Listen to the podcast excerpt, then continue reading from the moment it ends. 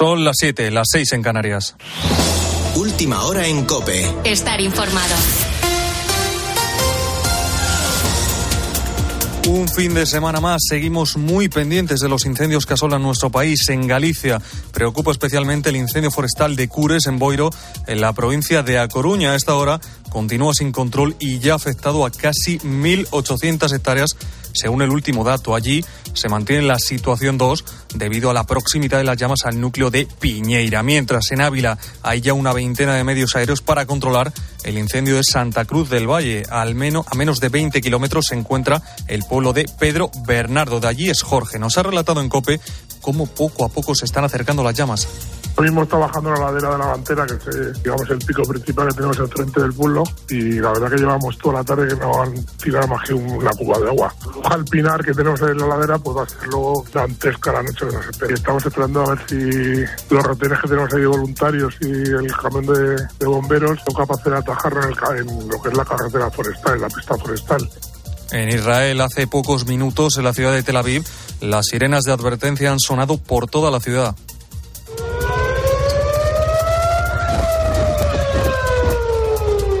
La advertencia por el posible impacto de misiles se ha hecho notar en el área central de Israel, según el propio ejército. La tensión continúa creciendo y todo parece indicar que se prolongará al menos varios días más. Además, desde Israel han recalcado que de momento no se están celebrando negociaciones para un alto el fuego. Vámonos hasta allí, corresponsal en la zona, Dani Blumenthal. En el segundo día del operativo militar Amanecer, el ejército israelí continúa atacando blancos estratégicos de la agrupación islamista Jihad Islámica en Gaza, mientras estos persisten en el lanzamiento de misiles contra localidades israelíes.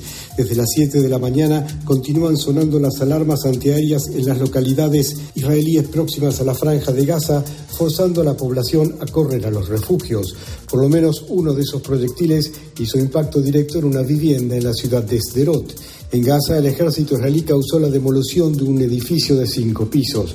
Los palestinos informaron que el número de víctimas mortales en los ataques israelíes habría ascendido a 15 personas y más de 120 resultaron heridos.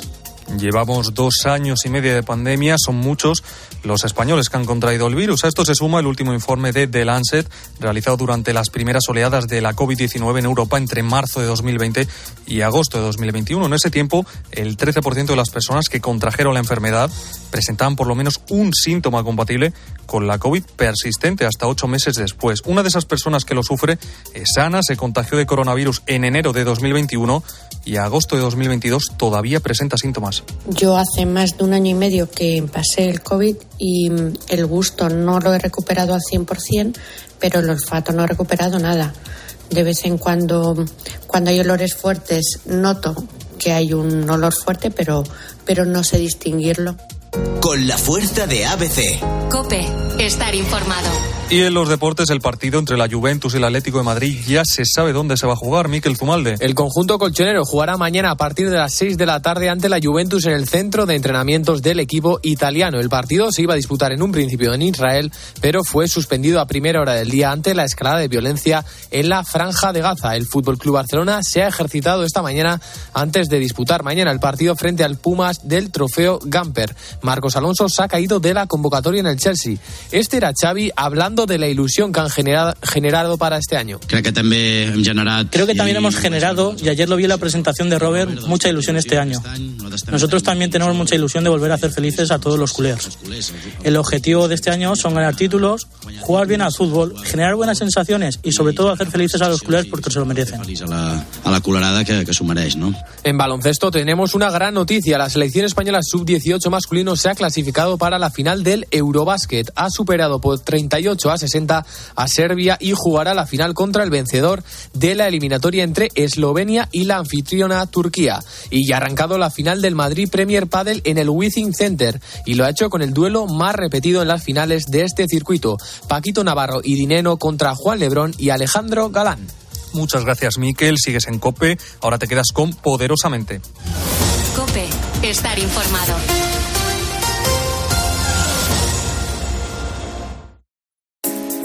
Muy buenas a ti que te encuentras ahí tan cerca. Muy buenas a esos cerebros que me estáis escuchando. Nos encontramos, ¿sabéis qué?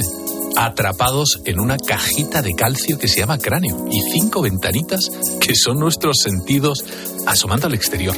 Y a partir de ahí vamos generando nuestra realidad, nuestro mundo, nuestra intimidad, que quizá no es realmente exacto a lo que hay fuera, sino como cada uno de nosotros lo percibe. Realmente hemos escuchado tantas veces que el mundo es según el cristal como se mira, pero quizá sea más bien según el cerebro que lo interprete. Nuestra mente, ahí dentro, bien resguardada en nuestra intimidad, es la cuna de nuestro ser, de nuestra conciencia. Es la que maneja esos buenos momentos, la que mide los tiempos, la que nos hace reír, la que nos hace llorar o la que nos hace enamorarnos pero es también la que regula nuestro estado de ánimo, la que nos eleva a los altares de la felicidad y la misma que en ocasiones nos arrastra a las mazmorras del infierno. Pero todo esto es gratuito. ¿De qué depende? ¿Cómo podemos mejorar nuestro bienestar? ¿Qué es realmente la felicidad? ¿Hasta qué punto lo material nos va a aportar ese bienestar? Bienvenidos a Poderosamente. José Miguel Gaona. Poderosamente. Cope, estar informado. Bueno, pues hoy tenemos con nosotros a Marian Rojas, es una destacada psiquiatra, yo creo que casi no hace falta ni presentarla, por supuesto, pero más que eso, a mí la parte que más me gusta es que es una excelente divulgadora y sobre todo llena de sentido común, que eso no abunda, ya todos conocemos ese dicho del común de los sentidos, pero bueno, eh, Marian evidentemente nos va a ayudar a explorar nuestra mente y a descubrir, a ver si es verdad, esos pequeños trucos, esas costumbres de nuestra vida diaria para mejorar nuestro bienestar emocional, que falta nos hace, o por lo menos intentarlo. Eh, Marian, Marian, ¿por dónde andas? Gaona, estoy, estoy llegando. En unos minutos me tienes ahí. ¿Y qué nos vas a contar? Bueno, de, lo mío, la felicidad, la oxitocina, el cortisol, las emociones y cómo conectar con la realidad. No, oye, me tienes que contar, a ver, ¿quién diablos le puso ese título de cómo hacer que te pasen cosas buenas a ese libro tuyo? Es un título, un título que arrasa. Y nos contarás además el otro título, Encuentra tu persona vitamina. A ver cómo se te ocurrió, pero no, no lo cuentes ahora. Anda, coge un taxi y vente para aquí volando que te estamos esperando todos. Ahora te veo. Venga, pero antes vamos a ponernos al día con noticias que trascienden a la información, adelantos, descubrimientos que con toda seguridad van a cambiar nuestras vidas y especialmente la tuya que me estás oyendo. Y ahora vas a entender dentro de un momento el por qué. Porque para ello, además, tenemos a Joan Miquel. ¿Qué tal, Joan Miquel? Bueno, bueno, bueno. Doctor Gaona, supongo, ¿no? Sí, sí. Yo no sé si tú eres mi mano derecha o yo soy tu mano derecha. ¿Tú qué crees? Yo creo que lo voy a empezar saludándote poderosamente a ti Muy buena idea. y a todos los oyentes de la cadena COPE. Esto es un no parar, ¿eh, José Miguel? Y es que realmente estamos en un mundo donde constantemente suceden cosas poderosas que arrojan un poquito más de luz a la oscuridad del misterio de la mente. Esa gran desconocida, doctor, la mente. Oye, y en estos días, tú que estás siempre enchufado a la información, ¿qué es lo que más te ha llamado la atención? Es decir, ¿qué descubrimientos, eh, qué hitos, qué hitos Pues, han eh, sobresalido? Presta atención, doctor, eh, porque vamos a empezar con algo muy cercano a todos nosotros. Y es que, ¿sabías que la dieta mediterránea podría mejorar la depresión en los hombres jóvenes? Eh, pues un grupo de científicos australianos, encabezados por la investigadora Jessica Weiss, ha determinado que la alimentación puede contribuir a la mejoría de la salud mental, ya que aumenta la energía, el sueño y la concentración.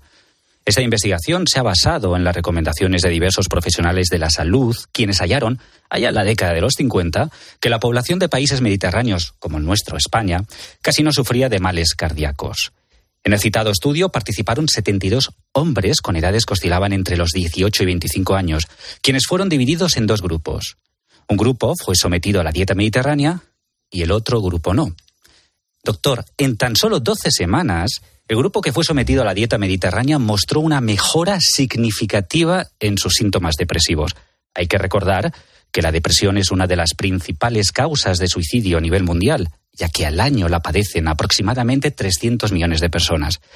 En definitiva, el estudio, concluye que comer muchas verduras y legumbres reduce la inflamación junto con una gran cantidad de macro, micro y fitonutrientes esenciales que optimizan la salud del cerebro.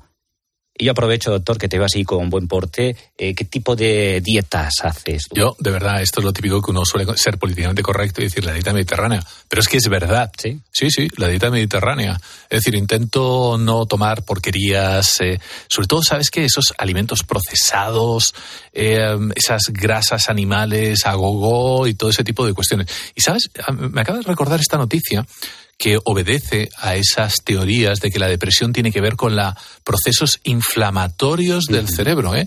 Cuidado, eh, Joan Miguel, que los próximos años va a traer muchas novedades al respecto. ¿Sabes en su día, ¿te acuerdas? Eh, la úlcera era una cuestión de estrés y de repente se vio que hay una bacteria, el Helicobacter pylori, algo totalmente insólito. Ya veremos qué va a pasar dentro de un poquito. ¿Sabes lo que pasa, doctor? Que es que somos lo que comemos y comemos lo que compramos y a veces deberíamos aprender a comprar. Sí, no lo más rico, sino lo más saludable. Correcto. Y para comentar la siguiente nota, sería interesante, doctor, que nos aclares brevemente y para que lo entiendan todos los oyentes, incluyendo mi abuela, ¿qué es eso del cuerpo estriado del cerebro? Anda, ya empezamos con las preguntas. ¿Esto es un examen o qué es lo que es La esto? difícil para ti. Ay, Dios mío. El cuerpo estriado pues Sí. es una estructura que se encuentra en la parte central, tiene dos partes, pero fundamentalmente se dedica a los movimientos voluntarios. Van por ahí los tiros. Pues ¿sabías que los psicópatas tienen el cuerpo de estriado del cerebro más ¿Por, grande? ¿Por qué me miras de esa manera cuando dices psicópata? Porque quizá tengas un psicópata a tu alrededor y no lo sabes. Eso, es- eso es frecuente. ¿eh? La gente confunde psicópatas con asesinos en serie, pero no. No, no, claro, neurocientíficos de la Universidad Tecnológica de Nanyang, en Singapur, junto con neurocientíficos de la Universidad de Pensilvania y la Universidad Estatal de California, en Estados Unidos, han encontrado una diferencia biológica entre psicópatas y no psicópatas. Empleando imágenes de resonancia magnética, han descubierto que una región del cerebro anterior, que se conoce como cuerpo estriado, Ahí es está, ahí está. en promedio, doctor, un 10% más grande Ah, en mira. individuos psicópatas en comparación con otro grupo de individuos que actuaron como control y que tenían rasgos psicópatas bajos o nulos. Los investigadores escanearon los cerebros de 120 personas, a las que también entrevistaron usando la lista de verificación de psicopatía revisada, que es una herramienta de evaluación psicológica que determina la presencia de rasgos psicopáticos en las personas. Y los resultados han relacionado el hecho de tener un cuerpo estriado más grande con una mayor necesidad de estimulación a través de emociones y una mayor probabilidad de comportamientos impulsivos. Eh, pero una de las preguntas que yo me hago es, si no disponemos de un escáner cerebral en el bolsillo, es cómo podemos detectar a un psicópata. ¿Existen rasgos de comportamientos comunes? Preguntamos al psicólogo clínico y profesor colaborador de la Universidad de Alicante, el doctor Jesús Herranz. Identificar a un psicópata es algo que no resulta fácil, ya que la psicopatía es un trastorno de personalidad que no se identifica a simple vista. No obstante, existen una serie de características emocionales, comportamentales, de personalidad y actitudinales que los definen. Una de las más importantes es la falta de empatía. Los psicópatas no son capaces de comprender cómo pueden sentirse los demás, y es que ni les importa. Tienen una enorme capacidad para adormecer los sentimientos de solidaridad, de altruismo. Además, son narcisistas, es decir, se creen superiores a los demás. Hemos dicho que tienen dificultades para sentir emociones, pero no solamente tienen que ver con las, las emociones que experimentan hacia otros, sino que además no sienten miedo. Se ha dicho generalmente que los psicópatas cometen delitos, pero solamente algunos de ellos, probablemente los menos inteligentes. Los más peligrosos son aquellos psicópatas integrados. Son aquellas personas frías, manipuladoras, con falta de sentimientos, emociones, simpatía, de las que hemos hablado, pero que no llegan a cometer delitos y que pueden llegar a ocupar eh, posiciones importantes en la sociedad. Además, los psicópatas son impulsivos, ¿eh? es decir, eh, buscan implicarse en situaciones de riesgo, como hemos dicho, pero sin analizar las consecuencias, las consecuencias que puede tener el haber utilizado a los demás y implicarse en situaciones de, elevada, uh, de elevado riesgo. Son manipuladores y mentirosos, y mentirosos. Suelen ver a los demás como un medio para obtener un fin y para ello mienten de forma general e intensa. No tienen ningún remordimiento, ¿eh? por eso no se arrepienten ni se sienten mal por las cosas que han hecho mal a otras personas.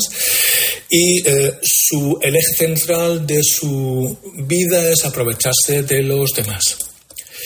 Por lo tanto, si te encuentras con una persona que presenta estas características, lo mejor que puedes hacer es salir corriendo. Pues tras escuchar al doctor Herranz, yo me pregunto, doctor, ¿seré, ¿seré yo un psicópata? Pues tú sabrás si eres un psicópata o no, ¿no? Bueno, a lo mejor estamos rodeados de psicópatas y no lo sabemos, ¿eh? Si es que, ¿sabes cuál es la clave, Joan Miguel? La mayor parte de la gente, cuando tú hablas de psicópata, se imagina esas escenas de psicosis, de un loco, asesinos en serie, o yo qué sé qué cuestiones, ¿no? Pero la mayor parte de los psicópatas, bien lo sabes, están pues bastante integrados, ¿no?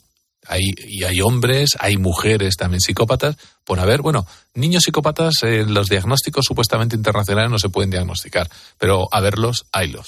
¿Hay algún psicópata bueno? Psicópata bueno.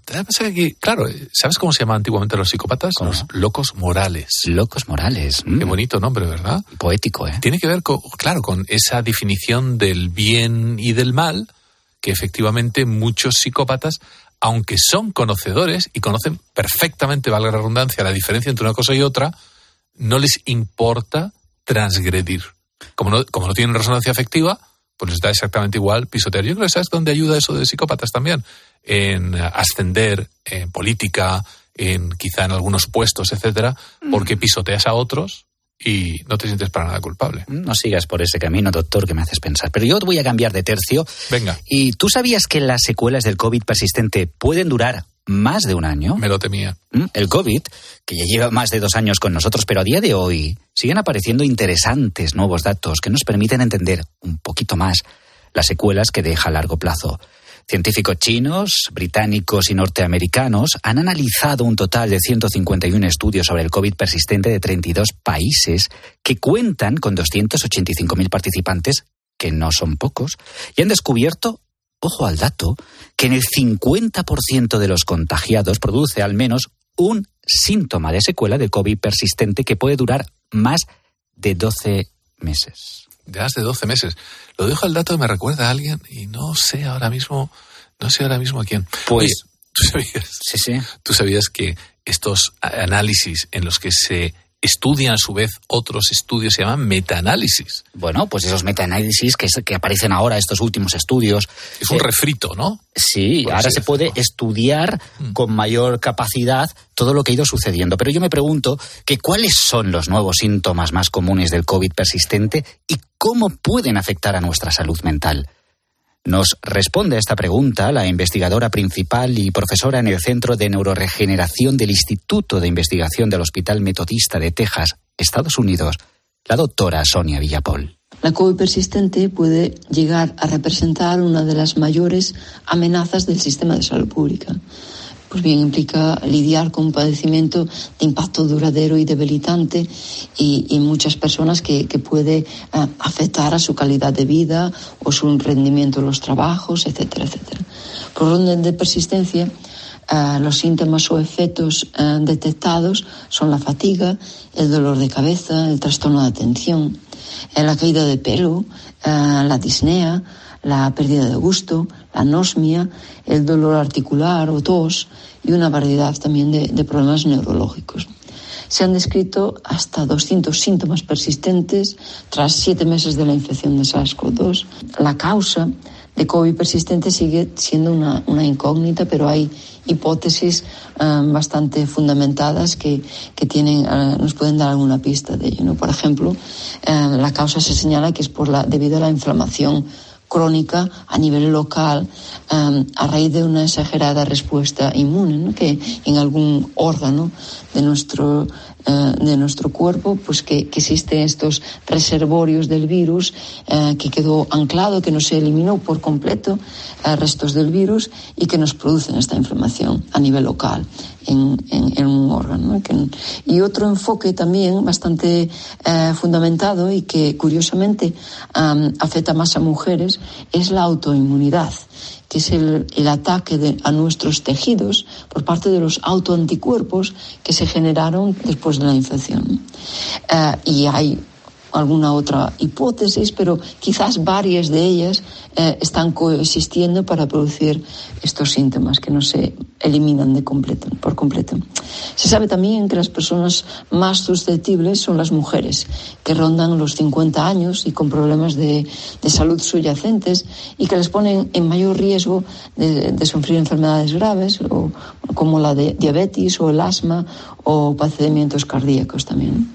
En cuanto a cómo esto podría afectar a nuestra salud mental, pues bien, sabemos que la COVID persistente de por sí, los problemas neurológicos son los más predominantes y ya, y por supuesto son los más complicados ¿no? para tratar, para conseguir un tratamiento para, o, que se tardan más en, curar, ¿no? en desaparecer. Y estamos hablando, por ejemplo, de, de problemas de atención uh, o problemas falta de memoria o, o, ya hablamos de ansiedad, depresión. Eh, en adultos hay, hay un porcentaje muy bajo, pero también que puede ocurrir, que es estados de paranoia o estrés postraumático, um, etcétera, etcétera. ¿no? En casos uh, más uh, menos predominantes podemos estar hablando de enfermedades uh, psiquiátricas ¿no? a causa de la infección de, del virus y en adultos, pero también puede afectar a niños, sobre todo a adolescentes. Y los síntomas neurológicos van desde dolor de cabeza también, um, falta de memoria, problemas para dormir, fatiga, mareos o problemas de, de coordinación o incluso uh, casos más extremos, pero puede ocurrir uh, anormalidades neurológicas. ¿no? Por lo tanto, hay que, hay que considerarlo y, y, y bien todos estos síntomas necesitan ser tratados en, en un departamento de, de, de, neurología del hospital o neurólogos, neurologas especialidades, con estas especialidades. ¿no? Más de dos años después, José Miguel, ya aparecen todavía nuevos estudios y nos dijeron aquello de uno o dos casos a lo sumo, ¿eh? ¿Te acuerdas, no? Mm, ¿Qué olvidar? ¿Cómo se puede olvidar eso? Eh, la, la, pena, claro, es que muchas personas se han quedado tocadas con esto del COVID, estas inflamaciones a nivel neurológico, además, esa, eh, como muchas personas lo han descrito, ¿no? Esa niebla que en un momento dado eh, te impide tomar, tener esos brillantez, esos razonamientos que eran rápidos, por ejemplo, y te encuentras en un estado muchas veces eh, un tanto confuso, ¿no? Y te puede, puede durar varios meses. De hecho, a los médicos mm, este tipo de dudas, de justamente de inquietudes, nos las transmiten los pacientes que han tenido COVID, ¿eh? Y se quedan, como es lógico, bastante preocupados. Afortunadamente, la mayor parte de, las, eh, de estos síntomas suelen ir desapareciendo. Es un poco una preocupación que gente como yo puede tener porque han pasado dos años y gracias a muchas cosas, pues yo de momento creo que no he tenido el COVID. Pero me preocupa el tema del COVID persistente, ¿eh? Sí, o a lo mejor lo has tenido subclínico. Sabes que hay personas que se han contagiado y apenas han tenido síntomas. Pues si te parece, te comento otra nota poderosa, porque no sé si sabías que según un estudio, las personas con anorexia sufren importantes cambios en la estructura del cerebro. Los investigadores de la Universidad de Bath en el Reino Unido han trabajado junto a con 21 centros en todo el mundo para agrupar escáneres cerebrales de 2.000 personas con anorexia y han encontrado reducciones en el volumen cerebral que oscilan entre el 1 y el 5%.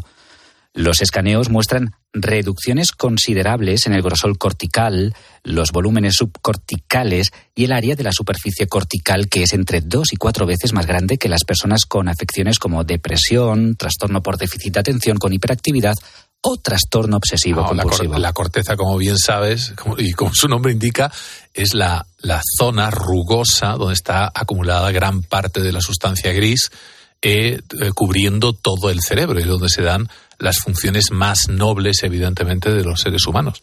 Y justamente además sabías que, no sé, sabes que está arrugada, igual que los radiadores, sí. para aumentar la superficie, para que justamente haya más corteza en un cráneo, en un cerebro de menor volumen. Está todo pensado. Todo eh, pensado. Qué diseño, ¿eh? Qué diseño. La verdad.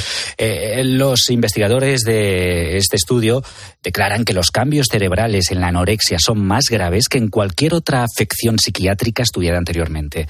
Además, los hallazgos son una llamada de atención para ayudar a las personas con el trastorno alimentario, interviniendo antes y de esa manera prevenir daños mayores. Pero, José Miguel, ¿qué implica estas reducciones del grosor cortical de las personas con anorexia? Pues déficits, déficits cognitivos, déficits intelectuales, es decir, realmente no es nada bueno. Ahora, me quedo con la duda, fíjate, de si esas reducciones de la corteza serán consecuencia de la anorexia o en parte también la anorexia podría ser consecuencia de esas reducciones. ¿Qué es primero, el huevo o la gallina? ¿no?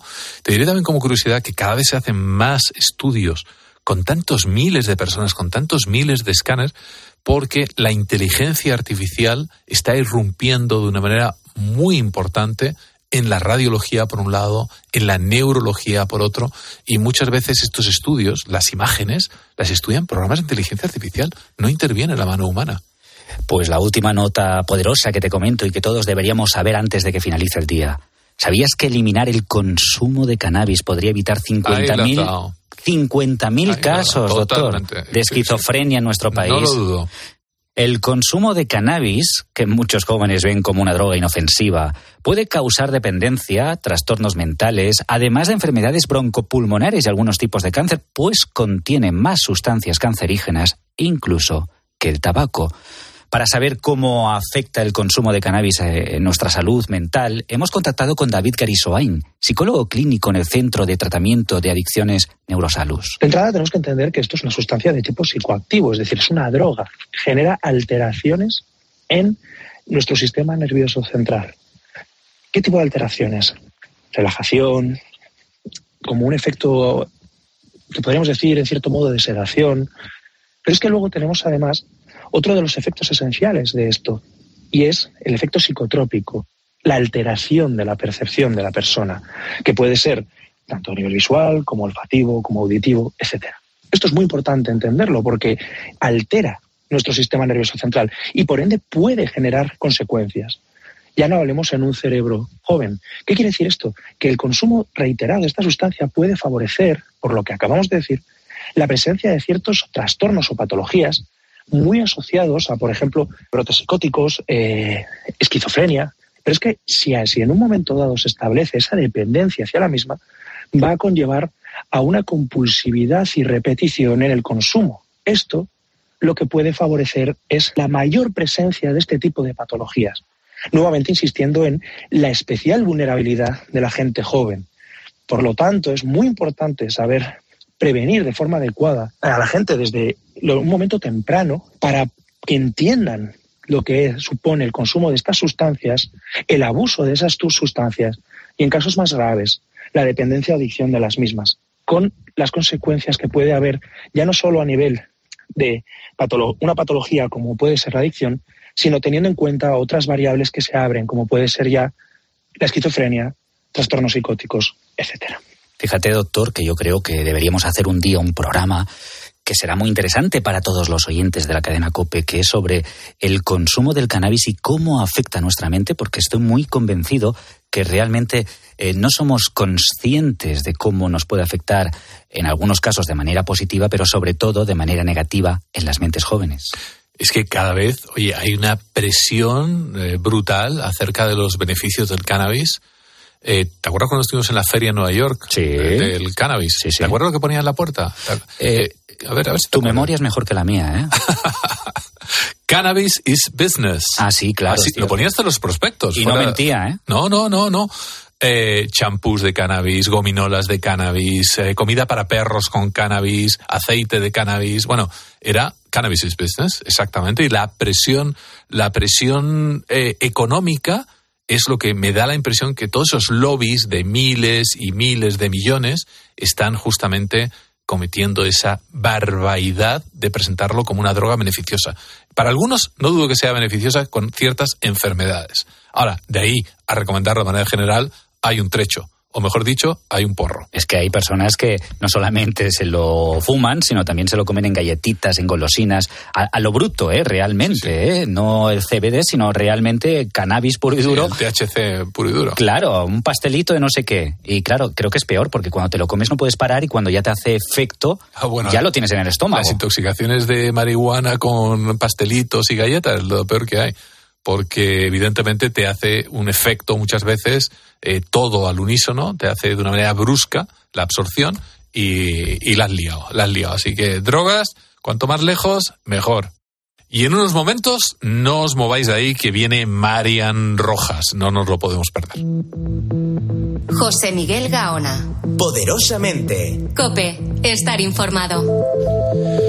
Bueno, pues eh, tenemos ya aquí en el estudio a Marian Rojas. Eh, realmente apenas necesita presentación. Es eh, autora, además, de varios libros mmm, bastante bien escritos. Y es verdad, con además siempre reviso los, las puntuaciones en Amazon y todo eso. Tiene unas puntuaciones excelentes, los comentarios geniales. Y además con unos títulos para mí arrolladores, ¿no? Cómo hacer que te pasen cosas buenas. Toma ya. De eso se trata este programa, además. O encuentra tu persona vitamina. Marian, pero ¿cómo tienes ese optimismo? Es que no paras de sonreír desde que has entrado. Bueno, Gaona, gracias por invitarme a estar contigo hoy.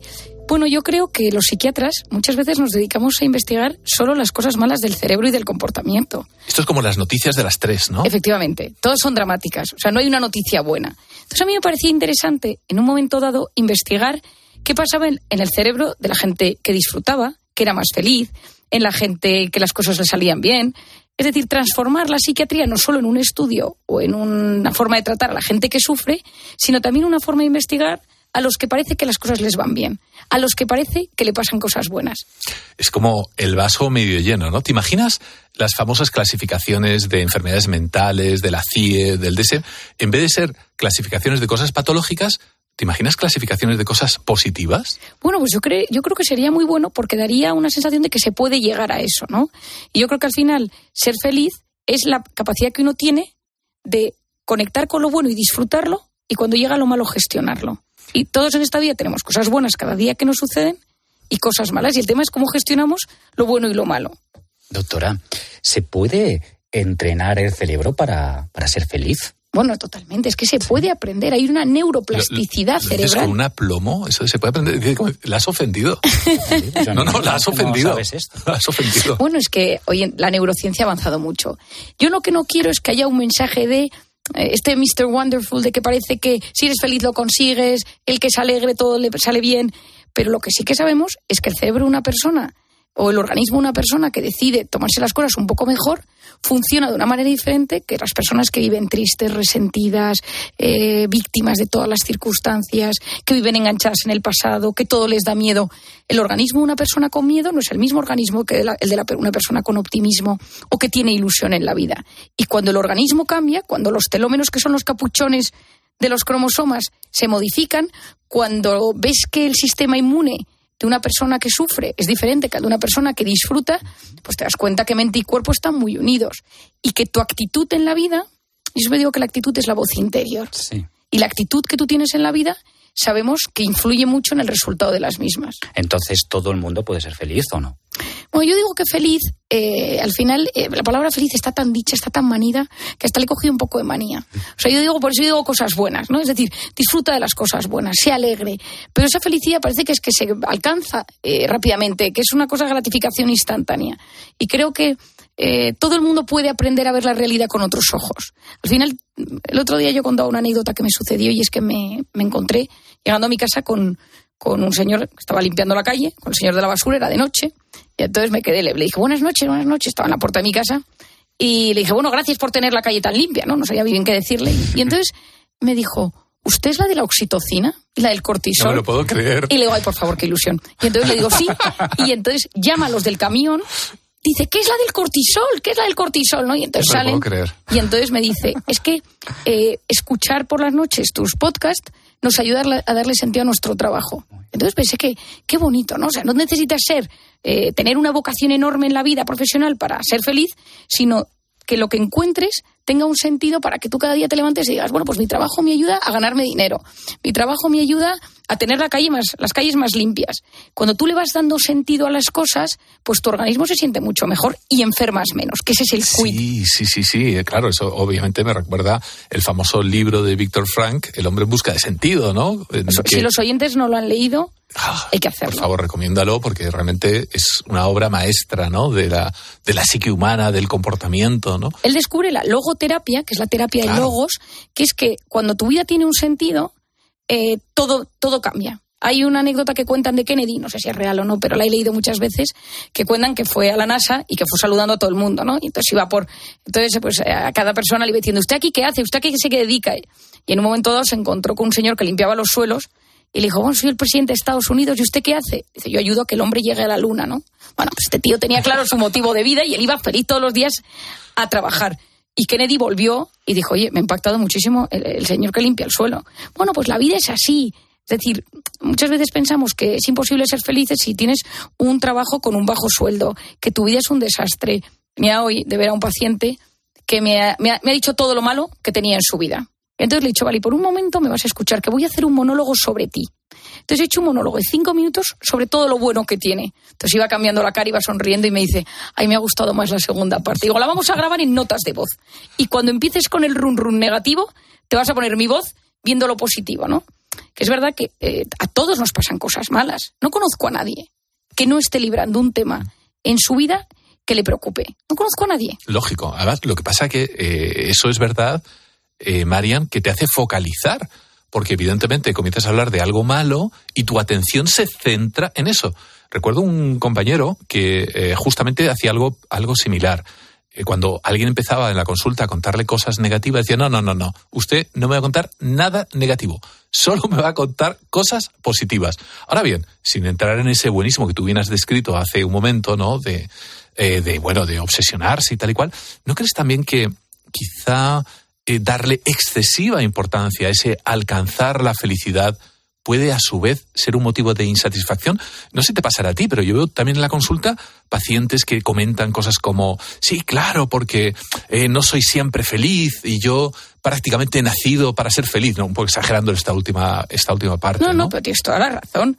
Hay un FOMO, el famoso Fear of Missing Out, que es miedo a perderme la vida y que todo. O sea, yo es que no sé a quién han engañado. Si es que la vida es un motivo de sufrimiento y dolor. Si es que naces con dolor.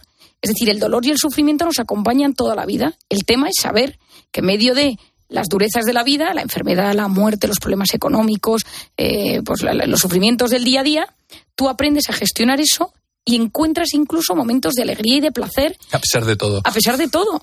Pero la- lo malo es cuando piensas, a mí me hay gente que me dice, después de haberlo pasado muy mal, etapa muy buena, ay Marian, prométeme que no me van a poder volver a pasar cosas malas, que no voy a volver a sufrir. No, no te lo prometo, va a llegar, pero tienes herramientas, has aprendido para que cuando llegue lo malo lo sepas gestionar. Que yo creo que un poco la educación ahora mismo debería ser tanto alcanza la felicidad, esto te va a hacer feliz, esto, sino ten herramientas para que cuando llegue lo bueno seas capaz de disfrutarlo. Todos conocemos gente que le viene algo bueno y dice, no me fío, no te confíes, espérate, a ver cuánto dura. Y que cuando llega lo malo, se bloquea, se hunde, intoxica el ambiente de esa negatividad. Es que mucha gente cree que es injusto que le suceda algo malo. Que es injusto, como que no es propio de la vida, como yo no me merezco eso. Y yo también les digo, pero ¿cómo que no se lo merece? Es que las cosas vienen. Está en tu habilidad de manejarlo más bien. Bueno, yo creo que esto se debe a dos cosas. La primera es que hay que estudiar historia. Ponte, eh, empieza a estudiar y te vas a dar cuenta que a lo largo de la vida siempre ha habido circunstancias dolorosas, traumáticas en todas las personas del mundo. Es decir, o sea, te vas a, a la peste, te vas a las guerras, siempre ha existido el dolor. Y lo segundo es que este telefonito que ya tenemos todos a nuestro lado nos enseña constantemente gente que se lo está pasando fenomenal. Instagram, TikTok, gente que baila, gente que disfruta, gente que se ríe. Y esos chispazos de dopamina, de los que tantas veces hemos hablado, que te generan ese bienestar instantáneo y te, y te dan esa sensación placentera, esa gratificación instantánea de ahora estoy bien, ahora estoy bien, ahora estoy bien. Y tú engañas al cerebro en esa fe- felicidad light a golpe de clic, que no es real, que es fake, más fake que eso no hay nada, y esos chispazos de dopamina generan un gran vacío. Entonces tú estás constantemente viendo aquí en la pantalla que la gente guapa, con ropa ideal, veraneando en sitios, eh, tú te Busca- met- buscando el subidón. buscando el subidón. ¿Cuándo cogemos el teléfono? Pensémoslo, en dos momentos. Cuando estamos aburridos o estamos estresados. De repente estás aburrido en la parada del autobús, estás eh, en una charla que tal en el trabajo y tu cerebro te lo pide. Y tú te metes y tienes ese subidón momentáneo. ¡Pum! Chispazo. Estás estresado, te has enfadado con tu marido, mujer, hijo, yerno, jefe y ¡pum! Teléfono. Te metes en, en el portal de noticias, de deportes, de YouTube, de Instagram, de compras y tienes ese subidón. Entonces a tu cerebro le enseñas que siempre que está aburrido y siempre que está estresado, hay una vía escape rápida para salir de esa circunstancia. Y no le enseñas ni aburrirse, que es clave en la vida, porque es cuando te aburres que creces, que conectas con tu interior, que te haces las grandes preguntas de la vida, que pasas al sistema nervioso parasimpático donde tu organismo se repara. ¿Y, el estrés? Es que dejas de gestionar el estrés. Y entonces, quien no gestiona el estrés en el siglo XXI se hunde. Pues tú te engañas a ti mismo que hay un mecanismo rápido, pum, pum, de felicidad instantánea. Digo felicidad por decir de placer instantáneo. Y a la larga genera un gran bajón. Leía Gaón el otro día que España es el país de Europa que más psicofármacos toma. Es una barbaridad, ¿verdad? Yo nunca lo hubiera dicho. Tampoco, tampoco. ¿Sabes que éramos felices aquí en España? No entiendo este, este. O sea, con el sol, el Mediterráneo, la dieta, lo bien que comemos, los simpáticos que somos. No, no sé, me, me, me sorprendió. Hubiera dicho más los países nórdicos que tiene otra manera de. Pero claramente hay algo que nos está pasando para que España esté en la cabeza en Europa de, de psicofármacos. Eso es para hacer otro programa y darle vueltas, porque seguramente además tiene varias vertientes.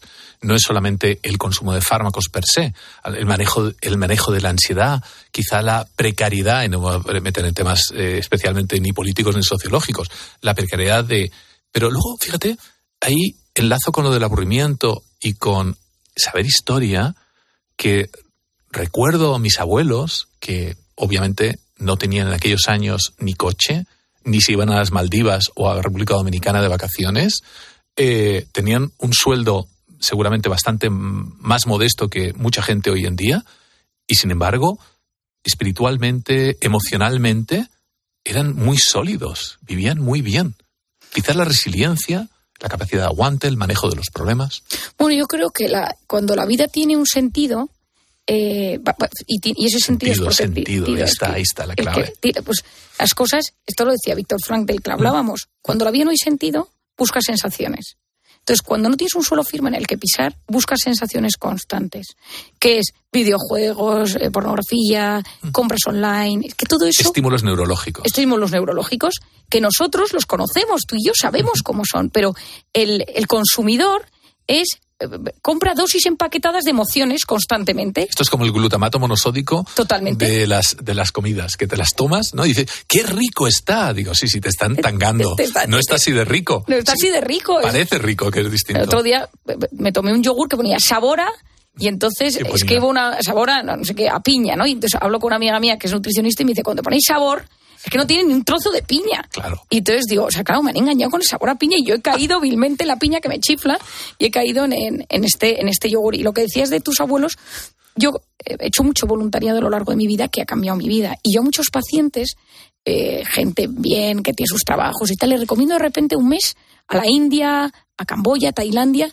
Le digo, es que cuando te plantas en esos países y ves esa gente que consigue el alimento para ese día y la sonrisa que tiene que tú no has tenido nunca, o sea, te das cuenta de la forma de valorar las cosas. Y a veces es bueno, eh, de vez en cuando, irse a sitios a ayudar. Yo es que recomiendo mucho el voluntariado en Madrid o en Camboya, ¿eh? pero lo recomiendo mucho. He trabajado en Mali y allí la gente empieza a reunir dinero desde por la mañana para llegar a la hora de comer y comprarse un poquito de no sé qué con eh, un agua y lo que ellos llaman essence, que suelen ser unos cubitos de tipo con sabor a carne o sabor a pollo, bien revuelto y poder comer. Y luego, a partir de las dos de la tarde, empezar a reunir un poquito de dinerito para la cena. Joan Miquel. Yo es que estoy escuchando atentamente a la doctora y me surge un mar de dudas, pero una de ellas, yo es que soy feliz con cualquier cosa, con cualquier cosita, no necesito mucho. ¿Qué me pasa, doctora?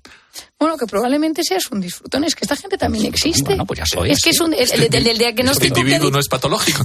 En el diagnóstico que ha dicho Gano al principio del DSM5, en ese DSM5 positivo que vamos a hacer de CIE 10 de las cosas buenas, pues tú saldrías ahí en tu diagnóstico. Ah, mira qué bien. Tú saldrías como el disfrutón, ¿no? Que es que decir que son esas personas que hay una parte genética, hay otra, hay otra parte aprendida, y luego que hay gente que llega un momento que se da cuenta que aprendiendo a disfrutar de las cosas pequeñas, Exacto. Es, es, es, una rutina, y de repente te, metes en eso y dices, oye, que es que se vive bien. Hay gente que me lo critica, ¿eh? Yo tengo mucha gente que me dice, María, es que tú dices que la actitud y tal. Y digo, bueno, pues nada, empieza a funcionar al otro lado. Quéjate de todo. Si es que si yo me pongo en modo queja, y ahora me dices tú, Marian, empieza con modo queja. Y empiezo a decirte todas las cosas que me preocupan, de las que me quejo, salud, psiquiatría, familia, conciliación de la mujer. No, tenemos horas, no hay horas en la radio. Pero al final lo que necesitamos es que lo bueno que vamos teniendo sea capaz de disfrutarlo. Focalizar en lo bueno. El momento más feliz de mi día a día es algo tan sencillo, lo digo con el corazón en la mano, eh, cuando voy a buscar a mi hija al colegio.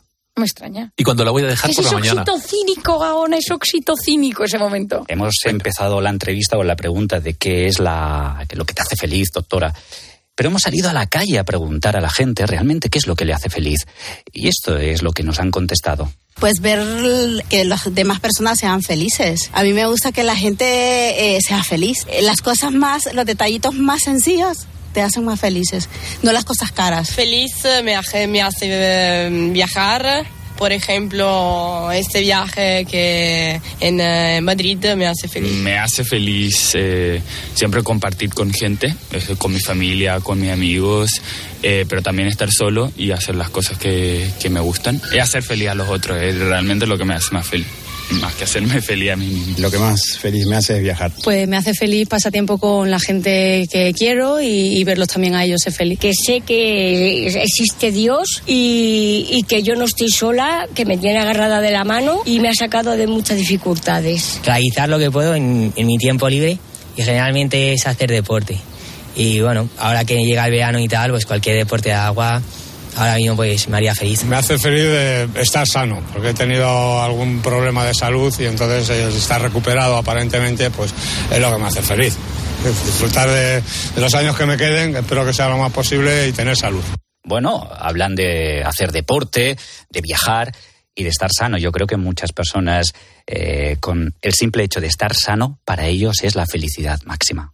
Bueno, es que mi padre tiene una frase que es genial, que dice, la felicidad consiste en buena salud y mala memoria. Entonces, siempre la lleva diciendo toda la vida. Buena salud Y mala memoria. Buena frase. Dice- siempre lo dice. O sea, yo la llevo oyendo desde que te- tenía uso de razón. Entonces creo que la salud, lógicamente, acompaña. Encima yo con todos mis temas de la inflamación hoy en día, digo, es que cuando estás inflamado no disfrutas y luego tener una capacidad de olvidar las cosas malas que te pasan. Porque la gente que tiene esa capacidad de acordarse hace tres días, que me pasó hace tres años, que es que la gente que vive en el pasado eh, lo sufre mucho y lo pasa muy mal.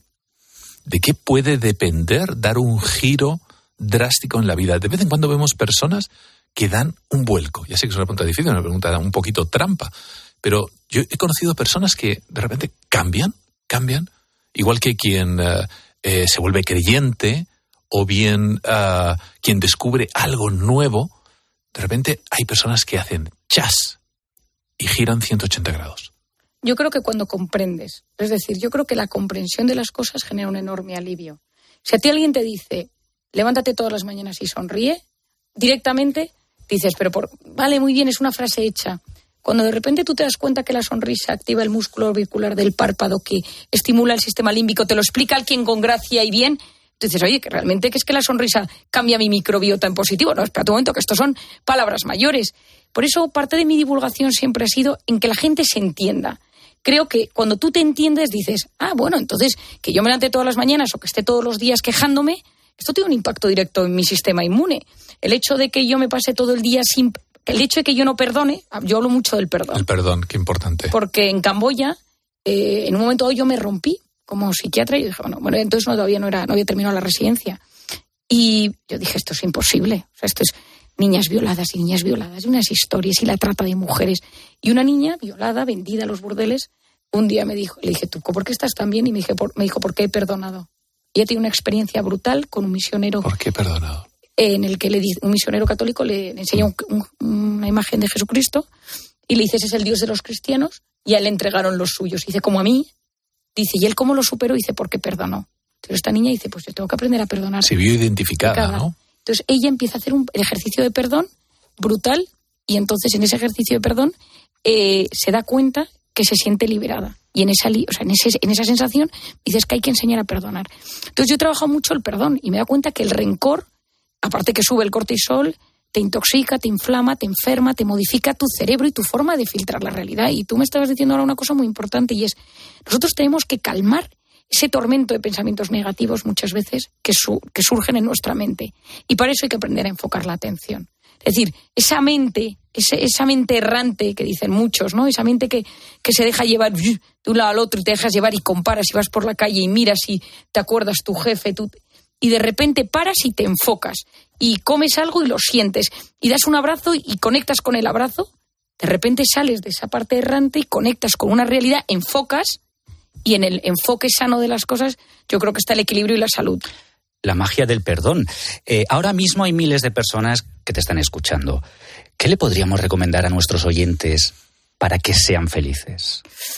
Lo primero es que no se obsesionen con ello, que no sea una obsesión. Es decir, mm, obsesionarse con quiero ser feliz las 24 horas del día es imposible. Fuera obsesión. Fuera obsesión. Ahora estás preocupado todo el día de ser feliz, que no te puedes ser feliz. Es- Lo segundo es conocerme, quién soy yo.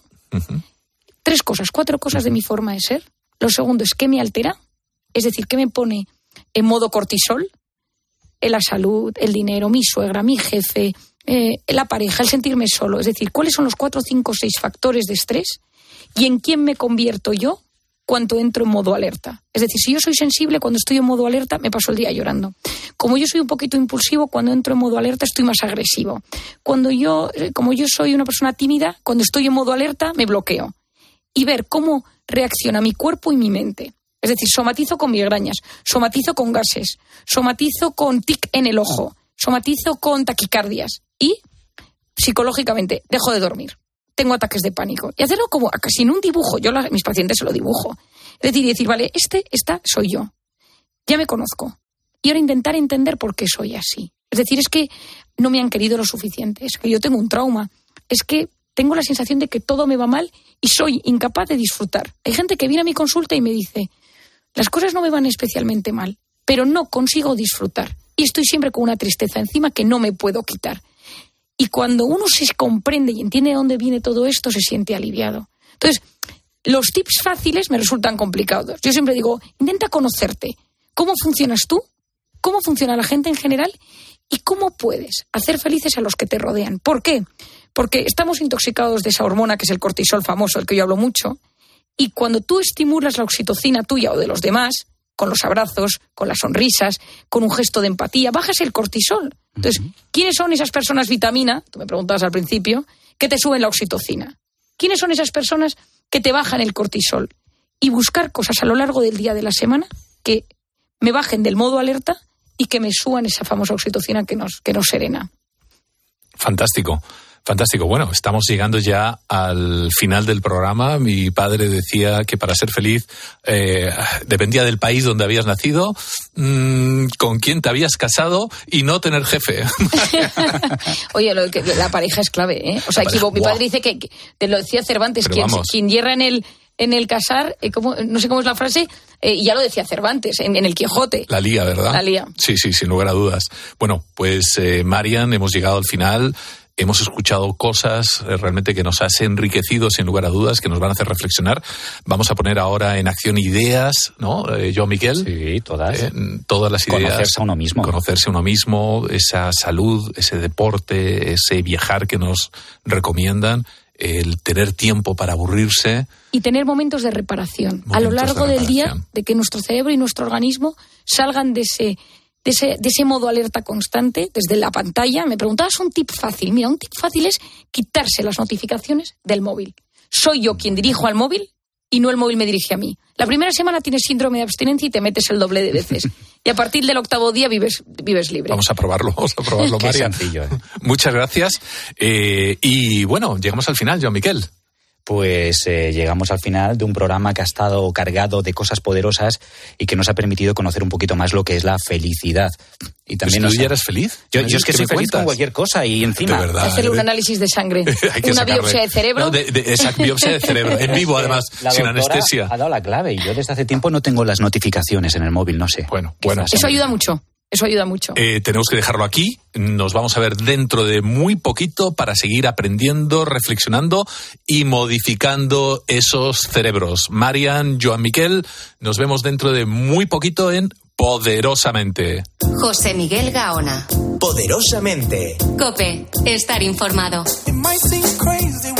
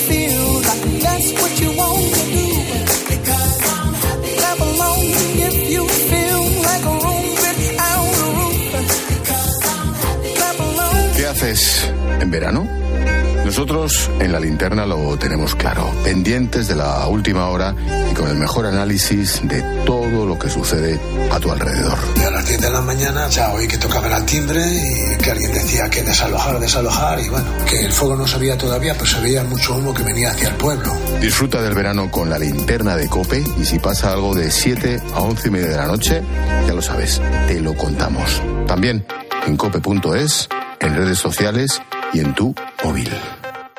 Esta primavera-verano, lleva tus nuevos zapatos fluchos a tu terreno y estrena ilusiones, sensaciones, nuevos colores y diseños con un estilo marcadamente casual, deportivo o elegante. Tú pones el momento con la tecnología que marca la diferencia en comodidad. Fluchos, en las mejores zapaterías. ¿Y tú por qué necesitas fluchos? Comodidad absoluta. Escuchas Cope. Y recuerda, la mejor experiencia y el mejor sonido solo los encuentras en cope.es y en la aplicación móvil. Descárgatela.